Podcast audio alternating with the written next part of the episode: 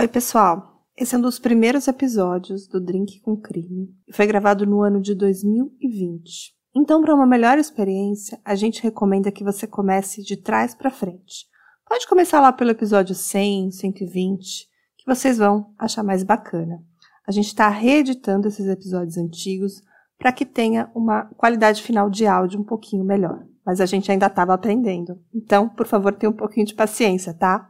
Obrigada, um grande abraço e a gente se vê nos próximos episódios. Tchau! Bom dia, boa tarde, boa noite, bem-vindo a mais um episódio de Drink com Crime. O caso de hoje aconteceu nos Estados Unidos, em Couchila, Califórnia.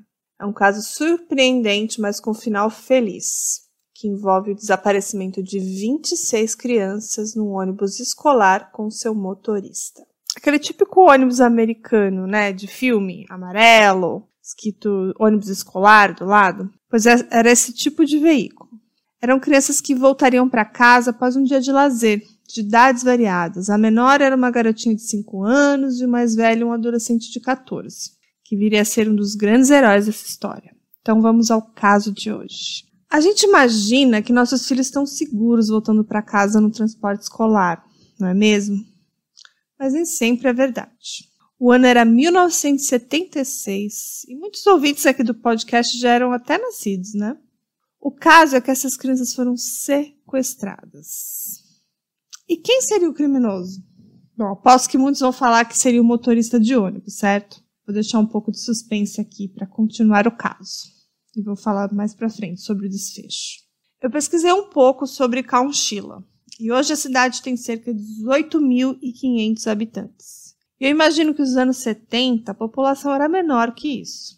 Mas eu não pesquisei tão a fundo, mas é de se imaginar que é uma cidade pequena e pacata no interior dos Estados Unidos, e que o desaparecimento de 27 pessoas não era algo comum, ainda mais à luz, do dia.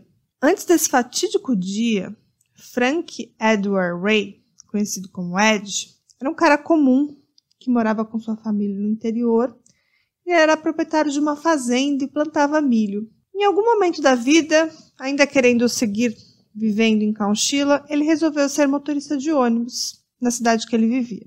Ele mudou sua vida e sua carreira. E assim ele se sentia parte da comunidade. Ele estava muito feliz fazendo aquilo. E a sua vida então era levar os filhos amados daquela comunidade para sua escola, depois voltar para casa são e salvos. Então essa era a sua rotina diária foi quando que por volta das quatro da tarde na quinta-feira, no dia 15 de julho de 76, o Ed estava transportando seus 26 alunos da escola primária Dairyland para a piscina do Parque de Exposições de Couchila. Eram 19 meninas e 7 garotos voltando daquela conhecida como Summer School, né, escola de verão, que é bem comum nos Estados Unidos, né? Quando elas desapareceram. Então, essa foi a última notícia que se tinha do paradeiro de todos eles. Depois, o que se sabe é que foram encontrados vivos em Livermore, na Califórnia, que fica a 11 horas de viagem do local que eles saíram. E que durante algum tempo essas 26 crianças e o motorista Ed ficaram enterrados. Isso mesmo, enterrados vivos. Tudo começou horas atrás, quando uma van branca havia bloqueado a estrada por onde seguia aquele ônibus. Ray parou o ônibus na tentativa de ajudar, mas não havia ninguém no veículo. Nesse mesmo instante, viu outra van branca ao lado, impedindo também de desviar o carro parado, e que nesse segundo carro também não havia ninguém. Ed, nesse momento, pensou em remover os veículos, pois eles estavam bloqueando a via. Nesse momento, o Ed foi confrontado por três homens armados com meias de nylon cobrindo o rosto. Um dos homens apontou uma arma para o Ray, enquanto o outro dirigiu o ônibus. O terceiro homem seguiu na van. Ed foi obrigado a se calar e seguir as indicações do grupo. Durante o trajeto, as crianças, obviamente, ficaram muito estressadas, queriam saber o que estava acontecendo, para onde estavam indo, indagando Ed e também os sequestradores. Os sequestradores seguiram até um canal de um rio seco e ali esconderam um ônibus. Era um braço do rio Couchila, onde uma segunda van estava escondida. Ambas as vans tinham as janelas traseiras pintadas de preto e o interior reforçado com painéis de madeira bastante resistentes. Rei e as crianças foram levados para as vans sobre a mira de uma arma, então seguiram por 11 horas por uma longa viagem assustadora sem água, sem comida, sem luz e uma pequena van apertada. Quando finalmente pararam, estavam em uma pedreira, em Livermore, Califórnia. Lá, na madrugada de 16 de julho, os sequestradores forçaram as vítimas a descer uma escada em um caminhão de mudança enterrado que eles tinham abastecido com uma pequena quantidade de comida e água e vários colchões velhos. Antes, eles pediram os nomes das crianças e algumas peças de roupas que provariam que aquele sequestro realmente estava acontecendo, né? Então imagine que aquilo era um cativeiro, né? um caminhão enterrado numa pedreira. Então imagine que aquilo era um cativeiro, um caminhão enterrado numa pedreira meio abandonada, né? A essa altura, o Ed pensava por que, que um grupo de 26 crianças e um motorista seriam alvos de uma situação como essa e qual o objetivo disso tudo. E ali muitas crianças estavam chorando, em pânico, e até uma criança desmaiou. A essa altura, as famílias estavam muito preocupadas e desesperadas com o desaparecimento. Tanto que os sequestradores não puderam ligar para o pedido de resgate pretendido, que era de 5 milhões, porque as linhas telefônicas para o departamento de polícia de Couchila foram bloqueadas por ligações das famílias e da mídia e de tudo mais, né?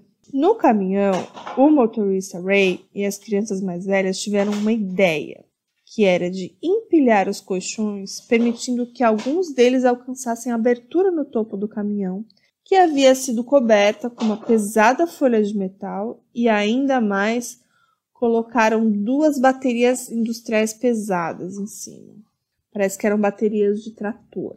Então, depois de horas de esforço tentando mover e abrir para sair daquele local, sem sucesso, eles já estavam exaustos, né? O calor era muito grande, eles estavam muito cansados a ponto de terem um mal-estar muito grande e muita transpiração. E para eles não apagarem, não desmaiarem, eles usaram pouca água existente para molhar suas cabeças e partiram para uma nova tentativa de mover a cama. Rei e o menino mais velho, que é o Michael Marshall, de 14 anos, falou que eles não morreriam sem ao menos tentar até o seu limite sair dali.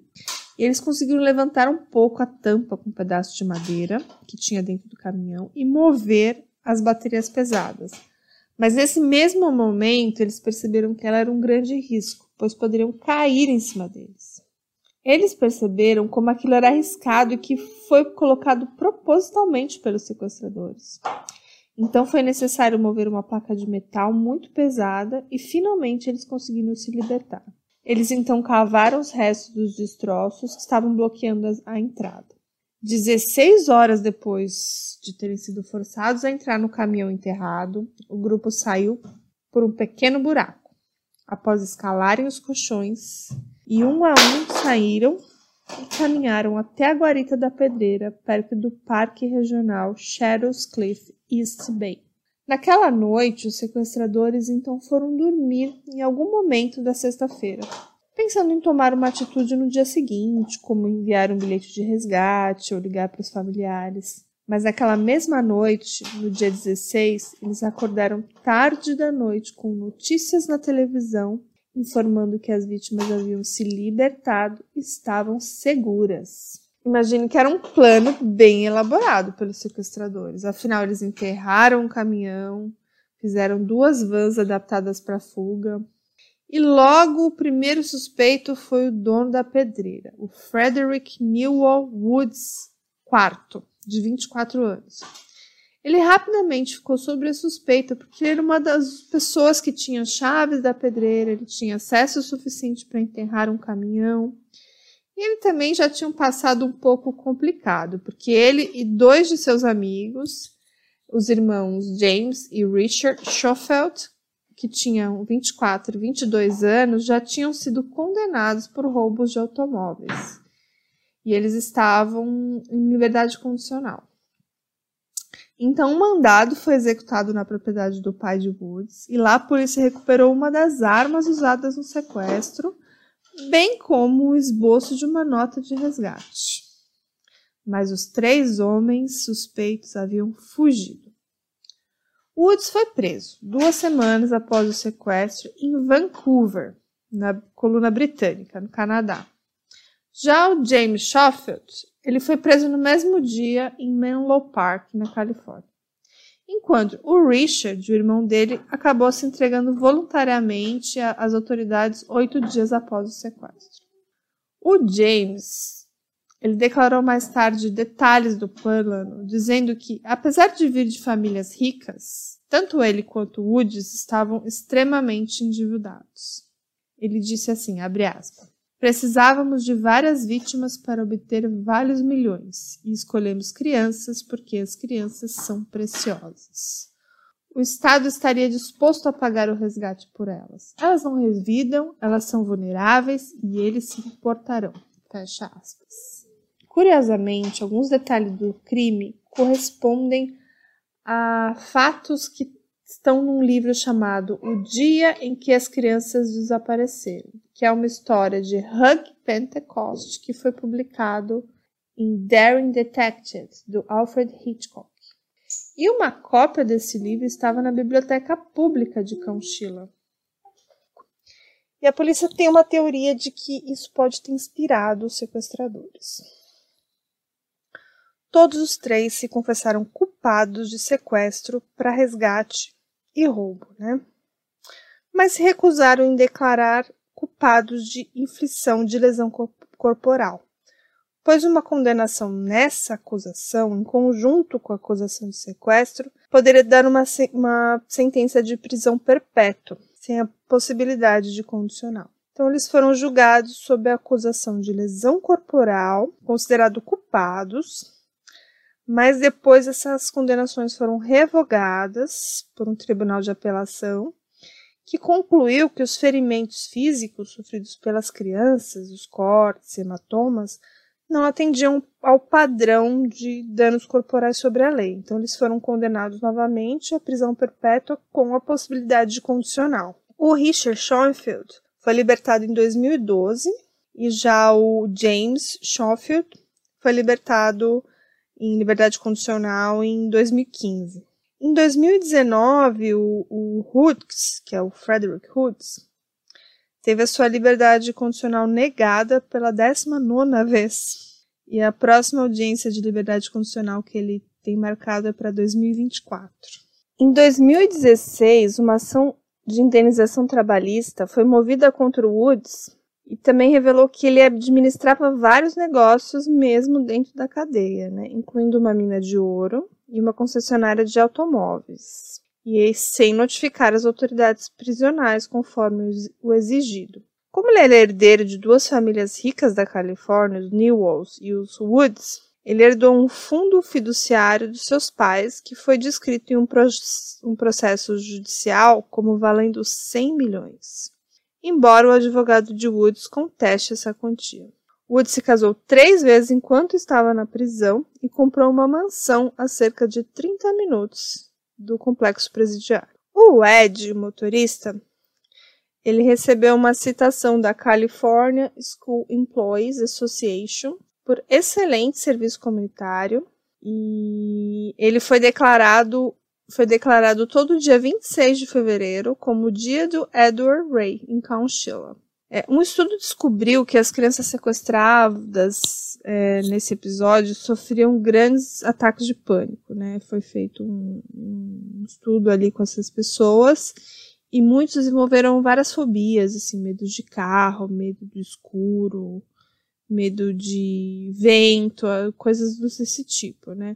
Inclusive, um dos garotos que, que ficou presos lá é, atingiu com uma espingarda um carro de um turista japonês que quebrou na frente da sua casa. Assim. Então, muitas dessas crianças continuaram a relatar sintomas de trauma pelo menos 25 anos após o sequestro, inclusive é, alguns abusando de substâncias químicas, depressão, algumas foram presas, né? E isso é uma, seria uma sequela sofrida por essas crianças que, que passaram por isso, né? E esse estudo concluiu que isso são sequelas, né? Desses, desses traumas sofridos por essas crianças durante o sequestro. É, em 2016, as 25 crianças sequestradas sobreviventes abriram um processo contra os sequestradores, né? O dinheiro que receberam foi pago com esse fundo fiduciário do Woods. Embora o valor exato do acordo não tenha sido divulgado, o sobrevivente afirmou que cada um deles recebeu o suficiente para pagar uma boa terapia, mas não o suficiente para comprar uma casa, por exemplo. Vários programas de TV e séries surgiram inspirados no caso, né? Tem também especiais que tem depoimentos reais do Ed, do garoto Michael Marshall, bem interessante. Se você procurar aí no YouTube, vários passaram em, em canais de TV a cabo, é, acabou sendo bastante divulgado o caso. O Ed se tornou um herói, como eu já falei, e lá em Conchila ele é bastante reconhecido, tem o dia dele, tem é, status e imagens dele pela cidade. E o Ed faleceu em 2012, já bastante idoso. Aos 91 anos, ele estava morando num lar de idosos. E até o fim da sua vida, ele recebia visitas recorrentes daquelas crianças, agora adultos, que ainda tinham muito carinho por ele.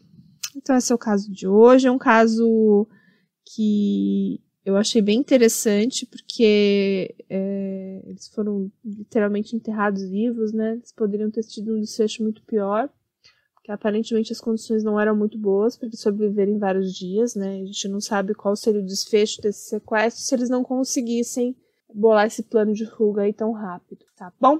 Espero que vocês estejam gostando aqui do nosso Drink com Crime. Eu faço isso aqui com muito carinho e eu pretendo voltar nos próximos dias com mais episódios para vocês, tá bom? Um grande abraço e até a próxima! Hey! Você se interessa por crimes reais, serial killers, coisas macabras e tem um senso de humor um tanto quanto sórdido? Se sim, você não está sozinho. Se você precisa de um lugar recheado de pessoas como você, venha conhecer o podcast Pátria Amada Criminal. Todas as semanas tentamos entender o pior da humanidade. Nesse processo a gente ri, chora, fica brava, fofoca, porque afinal de contas é assim que a gente fala quando está entre amigos. Suas novas melhores amigas trevosas estão aqui no Pátria Amada Criminal.